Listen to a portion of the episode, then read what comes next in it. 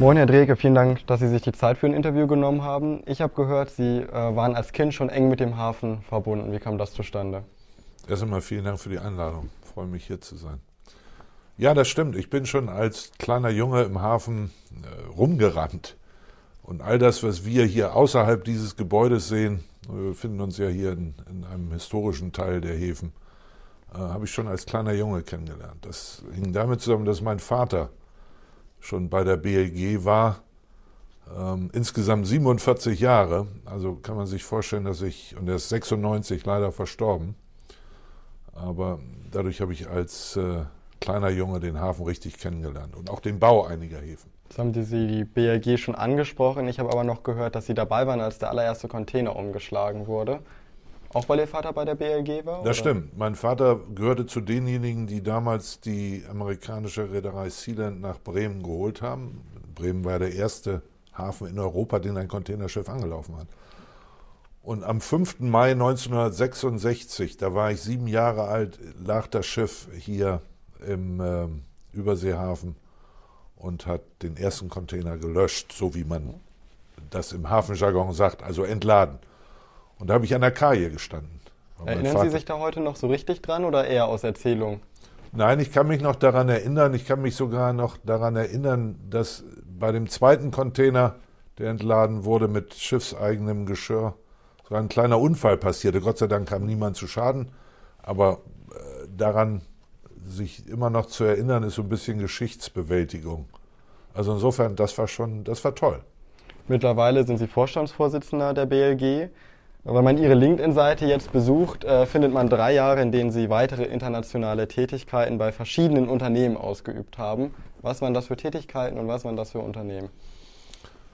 Ja, ich will nicht meine ganze Lebensgeschichte äh, oder will nicht mit meiner ganzen Lebensgeschichte langweilen, aber ich hab, bin klassisch zum Schifffahrtskaufmann ausgebildet worden hier in Bremen und habe dann lange Jahre äh, für eine große Agentur hier in Bremen gearbeitet, äh, eine Linienagentur, in der wir einen amerikanischen Räder, nämlich Sealand, vertreten haben. Und da war ich dann im Laufe der Jahre Geschäftsführer dieser Agentur und bin nach dieser Zeit, die mich auch teilweise nach Hamburg äh, verschlagen hatte, bin ich dann direkt zu Sealand gegangen. Also das, was ich mit sieben Jahren gesehen habe, zu dem Unternehmen bin ich gegangen und Sealand wurde dann 1998, äh, Anfang 99 von Maersk gekauft. Und dann bin ich zu Maersk gewechselt und war dann Maersk Deutschland-Chef.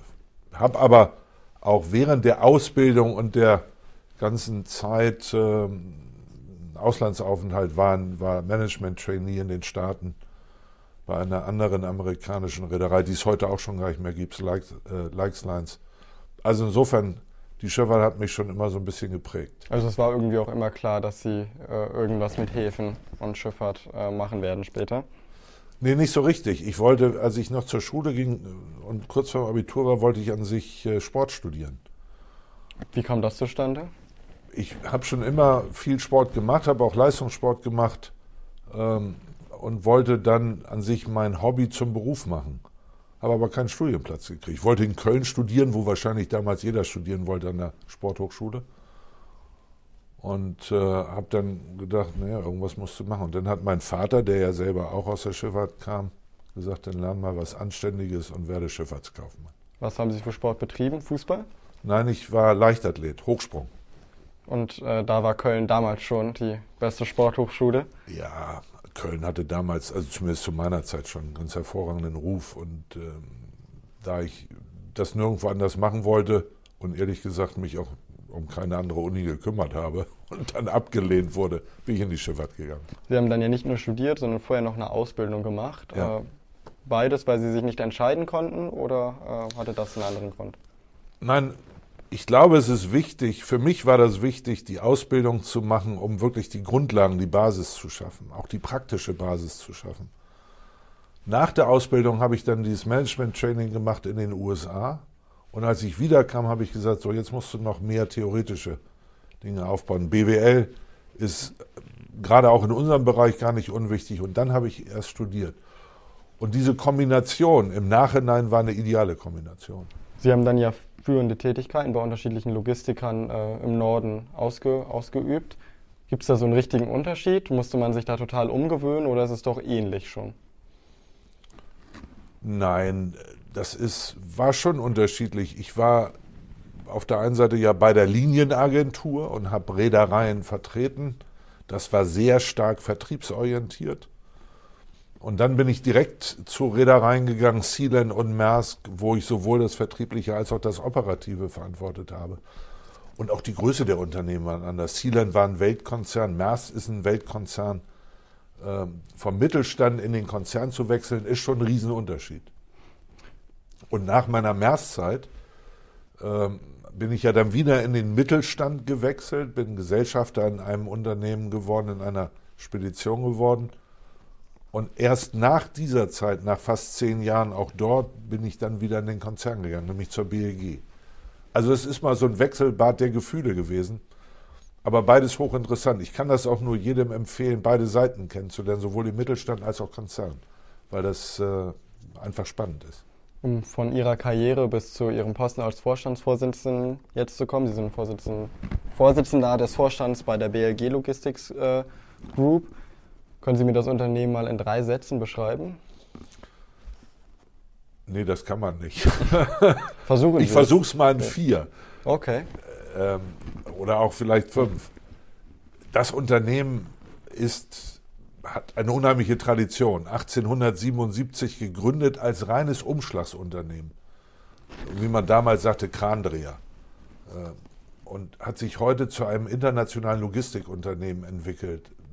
Wir machen sowohl ähm, den Containerumschlag, das heißt in unserem Tochterunternehmen Eurogate bewirtschaften wir mit die größten Containerterminals Europas.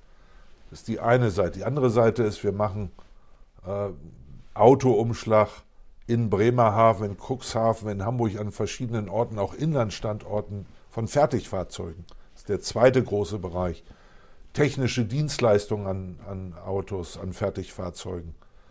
Und der dritte große Bereich ist der Kontraktlogistikbereich, wo wir große Leger bewirtschaften, Distributionscenter bewirtschaften, E-Commerce-Center bewirtschaften.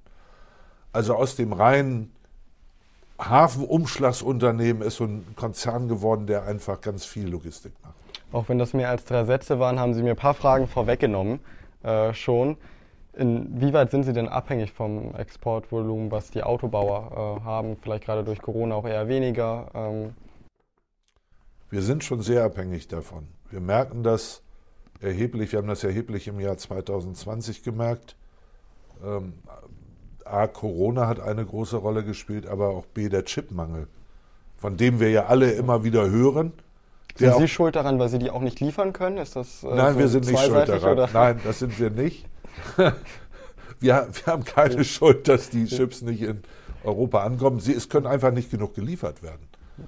Ähm, man muss sich das so vorstellen, Corona hat hat den Einfluss auf den Verkauf von Fertigfahrzeugen gehabt. Es wurden weniger äh, Fahrzeuge verkauft, ja. weil auch die Läden dicht hatten. Die Händler hatten zu, man konnte an sich gar keine Autos kaufen. Das heißt, die Chip-Nachfrage bei den autoproduzierenden Unternehmen war dann geringer. Und da hat man vielleicht so den ein oder anderen Fehler gemacht und hat nicht gesagt, wenn diese Phase vorbei ist, wenn diese starke Krise ernste Krise so ein bisschen nachlässt, dann wollen wir sofort wieder die Volumen der Chips haben. Also, ich, also haben sich auch die Chip-Hersteller so ein bisschen umgestellt. Und Corona hat ja auch eines bedingt und bewirkt, dass die Nachfrage nach elektronischen Gütern zum Beispiel stark angestiegen ist. Äh, wir konnten nicht, wir alle konnten ja nicht irgendwo in irgendwelche Läden gehen und etwas kaufen. Wir haben alles per Online, wir haben alles online bestellt und haben viel mehr bestellt wahrscheinlich, als wir überhaupt brauchten und auch viel mehr an Elektrogeräten, also viel mehr an Gerätschaften, die auch Chips brauchten. Und die Chiphersteller haben sich darauf mehr konzentriert und dadurch fehlten und dadurch fehlen immer noch Chips für Autos. Und das merken wir gerade im Autoumschlag sehr, sehr stark. Wir haben im Jahr 2020 und das gleiche wird auch im Jahr 2021 sein, ungefähr 300.000 bis 400.000 Autos weniger im System umgeschlagen, als wir 2019 noch hatten. Wie viel sind das normalerweise? Ich, wir nehmen mal den Autoumschlag in Bremerhaven, größte Terminal in Europa, Autoterminal machen wir 2, zwischen 2,1 und 2,2 Millionen und wir werden im Jahr 2021 zwischen 1,6 und 1,7 Millionen landen. Also das merkt man schon. War der Parkplatz dann leer irgendwann oder ähm, Nein, stehen die Autos dann einfach die Autos länger? stehen. Die Autos stehen länger und es stehen auch einige Autos, die einfach nicht fertig gebaut sind. Das äh, sind Autos, die, denen sieht man das von außen nicht an, aber die sind noch nicht gänzlich fertig, also man kann sie noch nicht exportieren, weil die auf Chips warten. Und wenn die Chips dann da sind, dann bauen zum Teil wir diese Chips ein oder ähm, das Unternehmen macht das selbst, aber erst dann können sie in den Export. Aber Sie sind schon auf der ganzen Welt aktiv und liefern auch überall hin? Oder Wir liefern, wir liefern mit den Rädern, die unsere Häfen anläufen, die ganze Welt. Und wie viel äh, Geld muss ich mitbringen, damit Sie auch für mich liefern? Das hängt davon ab, wie viele Autos Sie mit mir, mit uns umschlagen wollen. Kann ich auch was anderes als Autos umschlagen? Ja, ja, Sie können mit uns Container umschlagen. Das heißt, so einen vollen Container müsste ich schon mitbringen, damit ich mich an Sie wenden kann? Oder reicht nicht mal ein Container Nein, aus? Sie müssen erst mit einer Reederei, eine Reederei finden, die Ihren Container transportiert und wir schlagen den dann um. Wir haben ja die Verträge mit den Reedereien, die unsere Häfen anlaufen. Und Sie als Kunde der Reederei dann schlagen damit indirekt mit der BLG um. Weil Sie, nehmen wir mal Maersk an, große dänische Reederei läuft ja Bremerhaven an. Sie haben mit Maersk einen Vertrag und sagen, ich möchte meinen Container jetzt von Bremerhaven nach New York bringen. Dann bezahlen Sie die Seefracht an Maersk und Maersk zahlt uns die Umschlagsrate, aber indirekt zahlen Sie über die Seefracht, die Sie an Maersk zahlen, auch unsere Umschlagsrate. Das heißt, ich muss aber schon genau darauf achten, wenn ich mit Ihnen zusammenarbeiten möchte, dass ich auch eine Reederei auswähle, die wirklich mit Ihnen zusammenarbeitet. Das wäre gut. Das würde mich auch freuen, wenn Sie dann die indirekt mit der BEG zusammenarbeiten. Das heißt, Sie sind ein reines B2B-Geschäft? Wir sind ein reines B2B-Geschäft, wenn es um Seefrachten geht und wenn es auch um Autoumschlag geht. Wir machen allerdings auch in unserem, gerade in unserem Fertigfahrzeugebereich, das eine oder andere B2C-Geschäft. Wer kann sich Das- da an euch wenden? Das heißt, wenn wir zum Beispiel einen, Oldtimer von, jetzt nehmen wir mal die andere Seite, von New York nach Bremerhaven bringen, dann kann man sich an uns wenden, könnten Sie sich an uns wenden und sagen, ich habe einen Oldtimer in New York stehen, bringt mir den mal bitte nach Deutschland. Da muss man aber auch das nötige Kleingeld für haben.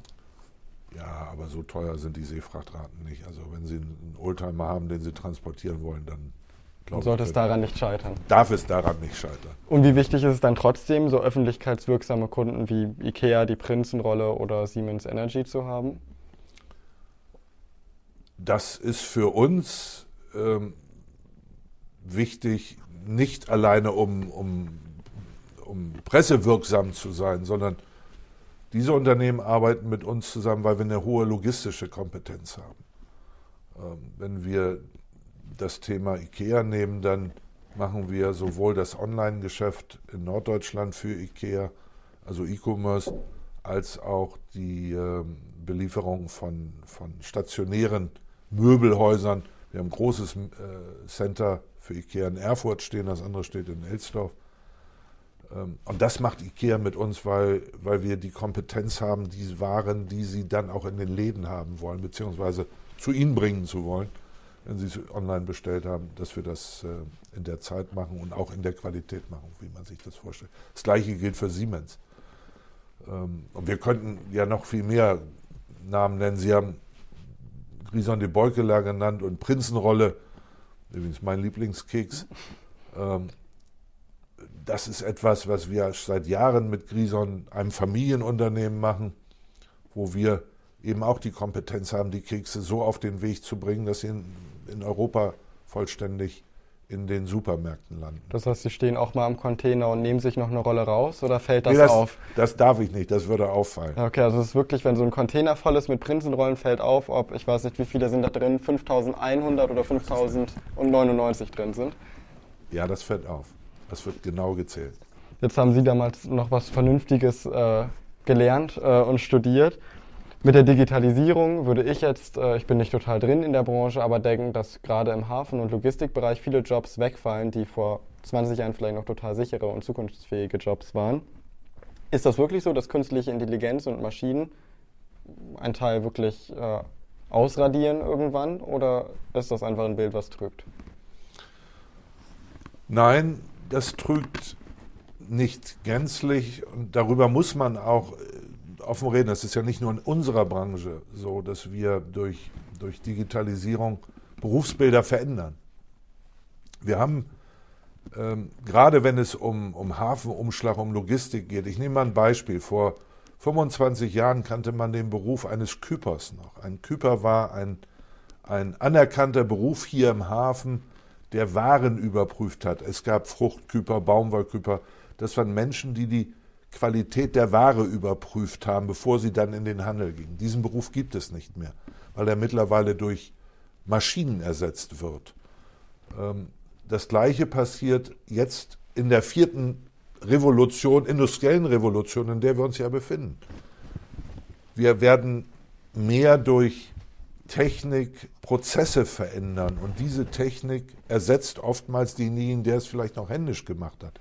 Aber dieser händische Job fällt möglicherweise weg, aber dafür gibt es einen anderen Job, der die Technik möglicherweise bedient. Das heißt, ja, es fallen vielleicht mögliche Berufsgruppen weg, aber es entstehen auch wieder neue. An sich so, wie wir das immer kennengelernt haben, wann immer es industrielle Revolutionen gab. Als die Dampfmaschine erfunden wurde, hat jeder gedacht, in der ersten industriellen Revolution, oh, oh, oh, die Welt bricht zusammen, wir werden keine Arbeitskräfte mehr brauchen. Ganz im Gegenteil. Wir haben durch die Dampfmaschine viel mehr produzieren können und damit viel mehr Jobs schaffen können.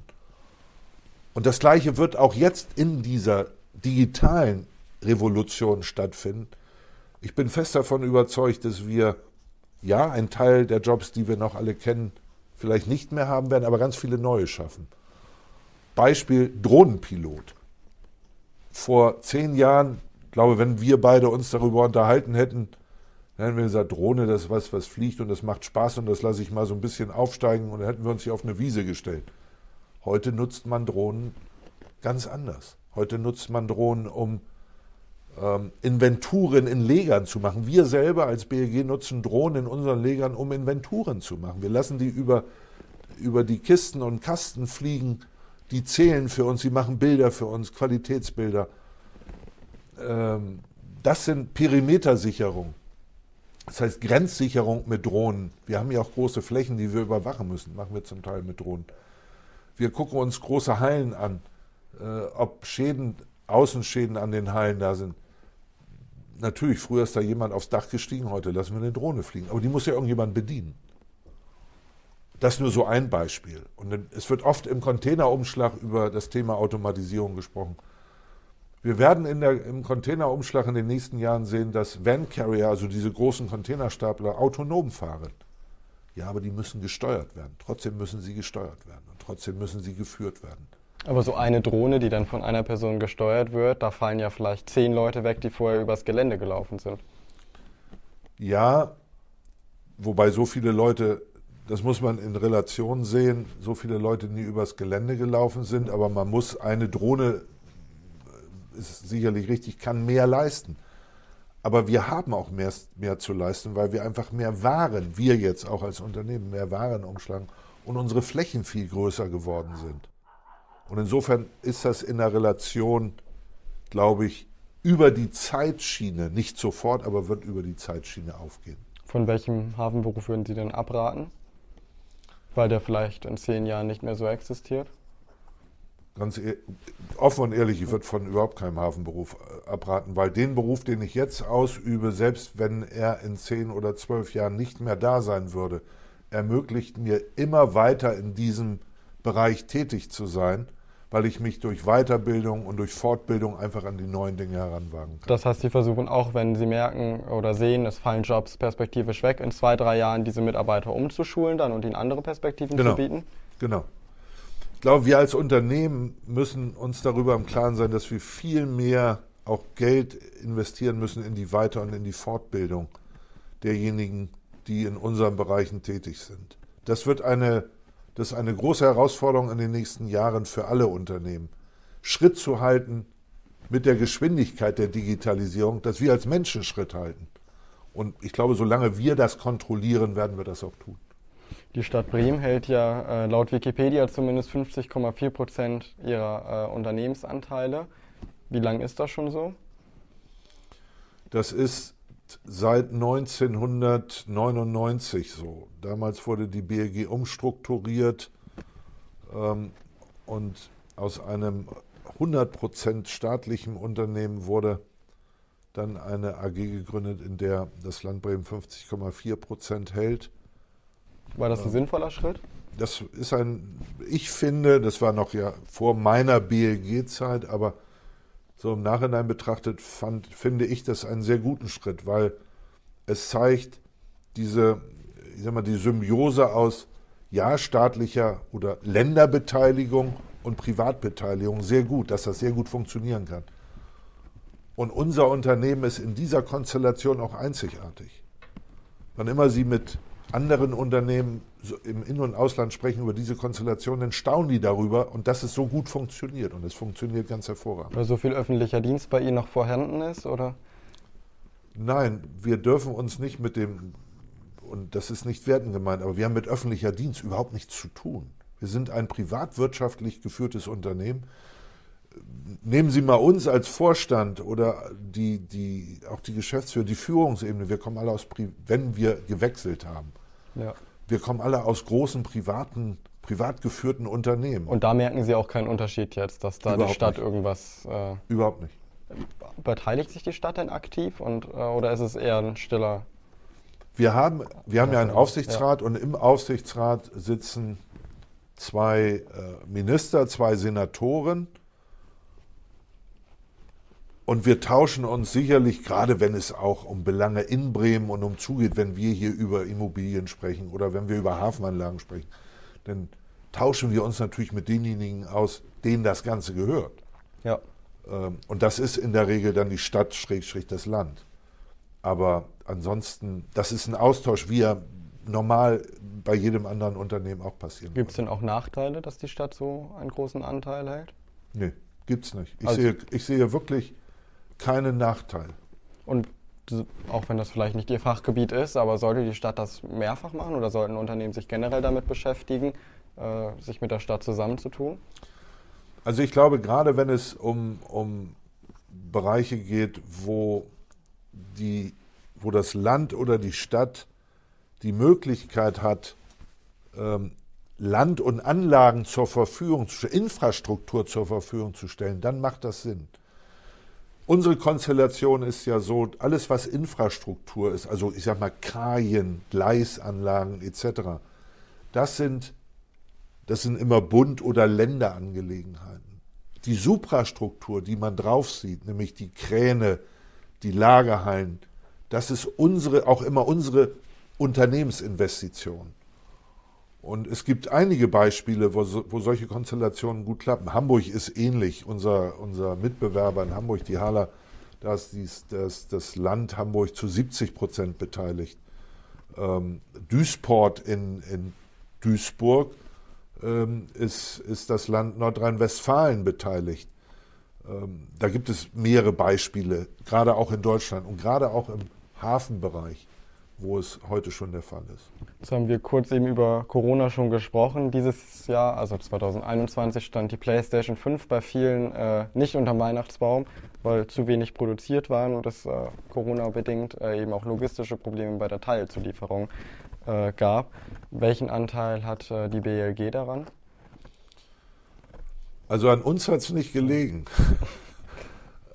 Nein, das ist wirklich ernst gemeint. Das, an uns hat es wirklich nicht gelegen, weil dieser, diese Lieferkettenengpässe sind entstanden zum Teil, nehmen wir mal die, die äh, PlayStation 5, die wird ja in, in Fernost produziert.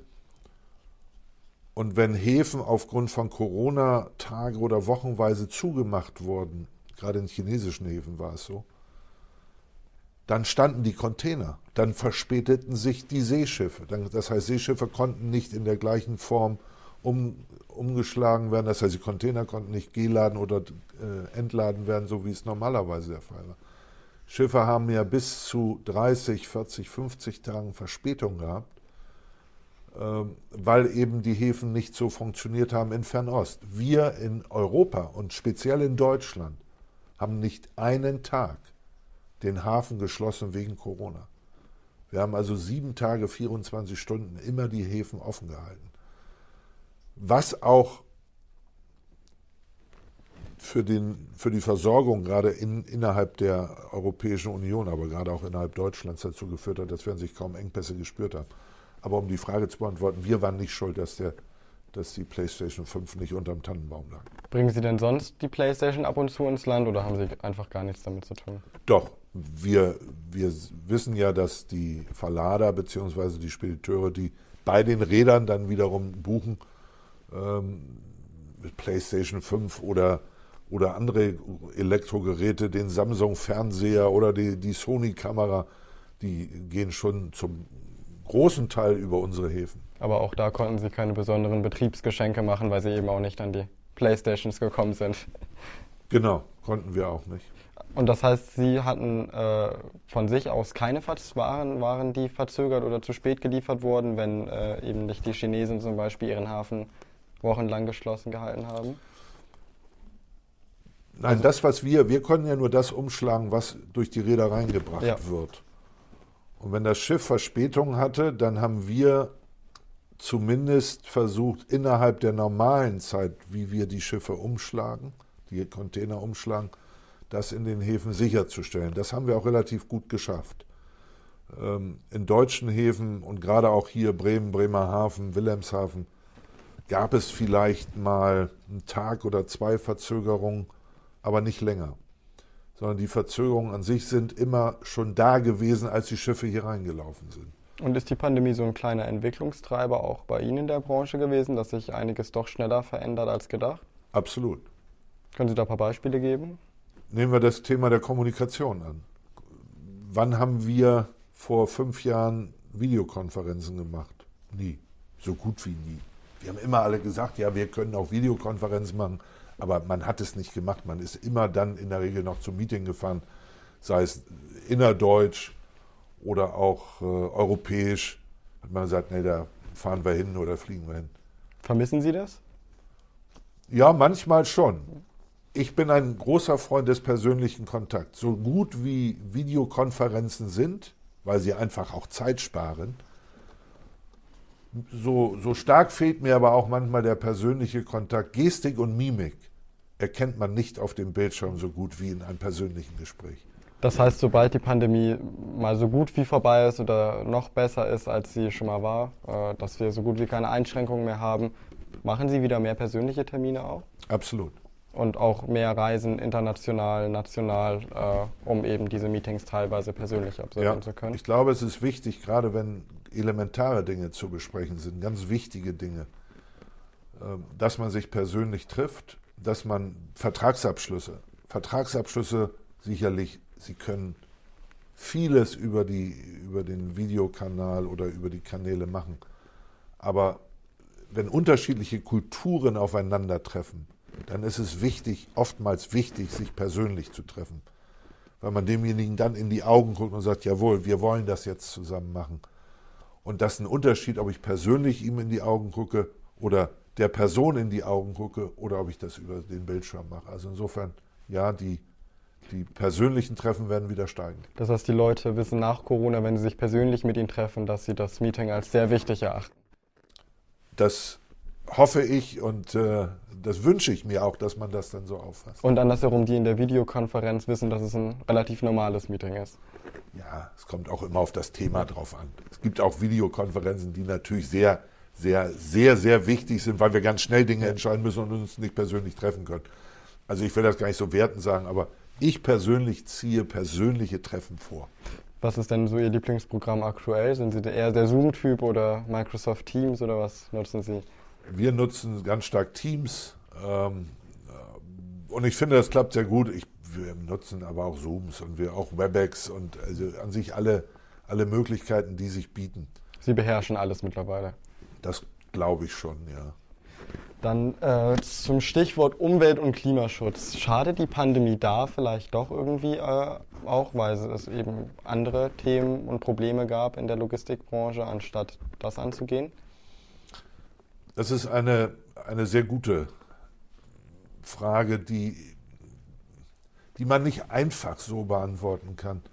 Ich glaube, das Thema Klimaschutz hat nicht unbedingt nur oder ist nicht nur durch die Pandemie äh, so ein bisschen in einigen Bereichen in Stocken gekommen, sondern ich glaube grundsätzlich, dass wir als, als Gesellschaft noch nicht die Geschwindigkeit aufgenommen hatten, die es an sich bedurfte, um das Thema richtig anzugehen. Mittlerweile ist das, mittlerweile ist das viel mehr der Fall, weil wir gesehen haben, Insofern hat die Pandemie vielleicht auch positiv eingewirkt, weil sie einfach mehr Aufklärung erlaubt hat. Ja. Äh, weil sie einfach viel mehr zeigen konnte, wenn ihr das jetzt nicht macht, dann passiert das und das. Und aber sie ist auf jeden Fall kein Treiber gewesen für mehr Klimaschutz. Nein, sie ist kein Treiber, aber sie ist eher ein, ein hat, hat vielleicht noch dazu beigetragen, mehr aufzuklären.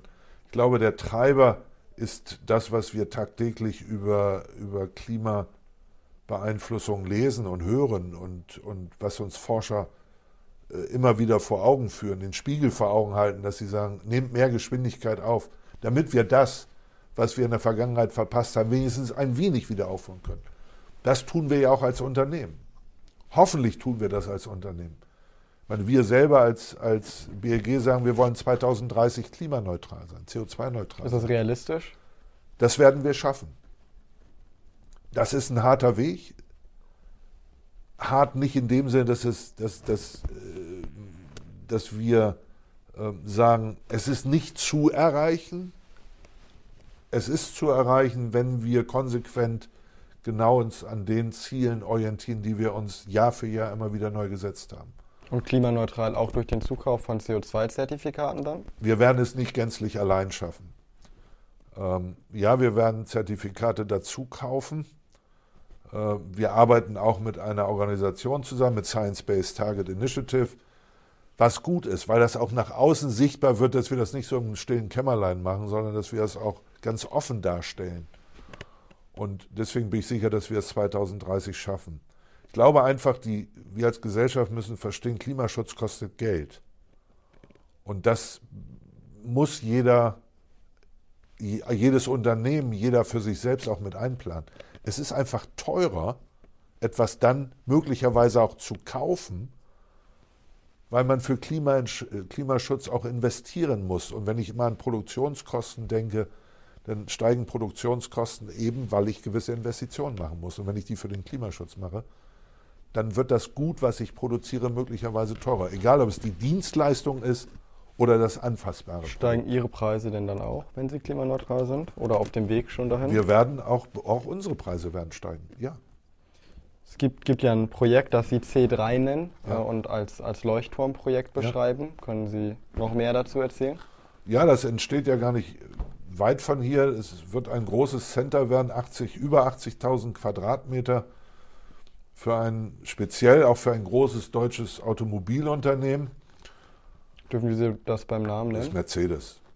Mercedes ist in Bremen hier das, eines der größten Unternehmen und wir arbeiten sehr eng mit Mercedes zusammen. Ähm, Mercedes ist einer der größten Kunden bei der BLG. Und wir bauen dort ein großes Center mit der größten Photovoltaikanlage dann auf dem Dach dieses Centers in Deutschland. Ich glaube, es ist wahrscheinlich sogar die größte Photovoltaikanlage in Europa auf einem Dach eines Distributionscenters.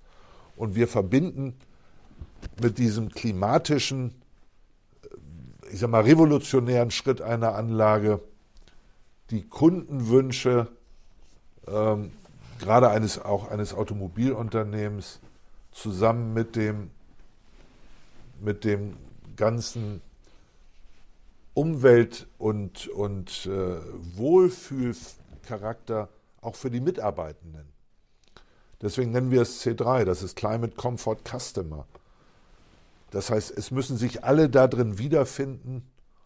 Und wenn wir beide da drin arbeiten würden, dann müssten wir auch die Möglichkeit haben, in den Pausen uns vernünftig zu regenerieren. Und das schaffen wir durch, durch Ruhezonen, durch Außenanlagen, wo wir Ruhezonen haben, aber einfach auch durch speziell angepasste ähm, Arbeitsplätze auf das Produkt, auf den Kunden bezogen. Also insofern, das ist ein Leuchtturmprojekt für uns hier in Bremen. Jetzt habe ich gestern im Weser-Kurier gelesen, dass äh, Ihre Zentrale verkauft wird. Haben Sie Angst, dass Sie ausziehen müssen? Oder? Nee, überhaupt nicht. Die Immobilie ist verkauft, aber wir haben einen langjährigen Mietvertrag. Also wir müssen da nicht ausziehen. Wie lange geht der Mietvertrag noch? Äh, ich glaube noch 14 Jahre. Also das heißt, so lange sitzen Sie sicher? Kam das irgendwann in Frage, dass Sie selbst das, äh, die Immobilie erwerben auch? Oder? Ja, aber das, am Ende des Tages wollten wir das nicht. Wir fühlen uns wohl als Mieter, ähm, haben eine hervorragende Immobilie dort ja auch selber zum Teil geplant ähm, der Anbau an das, an, die frühere, an das frühere Generalkonsulat ist ja selber auch mitgeplant worden, schon vor Jahren, denn wir fühlen uns da wohl. Also ich habe da überhaupt keine Ahnung. Das ist normal. Das Solche heißt, großen Immobilien werden immer mal verkauft. Sie bleiben langfristig auch dort? Wir werden auch langfristig dort bleiben. Dann äh, haben Sie letztes Jahr 53 Millionen Euro aus dem Corona-Hilfsfonds bekommen. War die Lage so ernst bei Ihnen? Nein, wir haben diese 53 Millionen, das haben wir lange mit unserem Anteilseigner besprochen, letztendlich bekommen, um das Unternehmen weiter in die Zukunft wachsen zu lassen. Wir waren, unsere Liquidität war nie gefährdet, das Unternehmen war nie gefährdet. Aber wir haben durch eine neue Bilanzierungsvorschrift im Jahr 2019, 19, IFRS 16, haben wir schon stark an Eigenkapital einbüßen müssen, ohne dass wir etwas dafür konnten. Da haben wir nichts Negatives dazu beigetragen, es ist einfach eine Vorschrift gewesen. Dadurch haben wir schon fast 16 Prozent unseres Eigenkapitals einbüßen müssen. Durch das Pandemiejahr, in dem wir einen großen Verlust eingefahren haben, ist unser Eigenkapital nur noch auf 5 Prozent gesunken. Dadurch, dass wir aber großes Wachstumspotenzial in dem Unternehmen sehen, müssen wir investieren. Und man kann nur investieren, wenn man auch mit Banken gut zusammenarbeiten kann, wenn die Kreditlinien bzw. die Darlehen vernünftig verzinst werden. Und da gucken Banken schon auf die Eigenkapitalquote.